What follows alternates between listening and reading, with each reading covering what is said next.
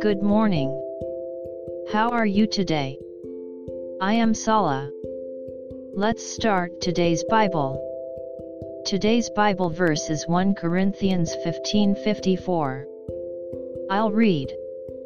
So when this corruptible has put on incorruption, and this mortal has put on immortality, then shall be brought to pass the saying that is written, Death is swallowed up in victory. Amen. Eventually this body will decay and die. However, we who believe in Jesus do not end there. When Jesus comes back again, he will change our bodies into glorious bodies. Death does not end everything, there is hope after that. May you be filled with the Lord's hope today as well. God bless you. See you next week.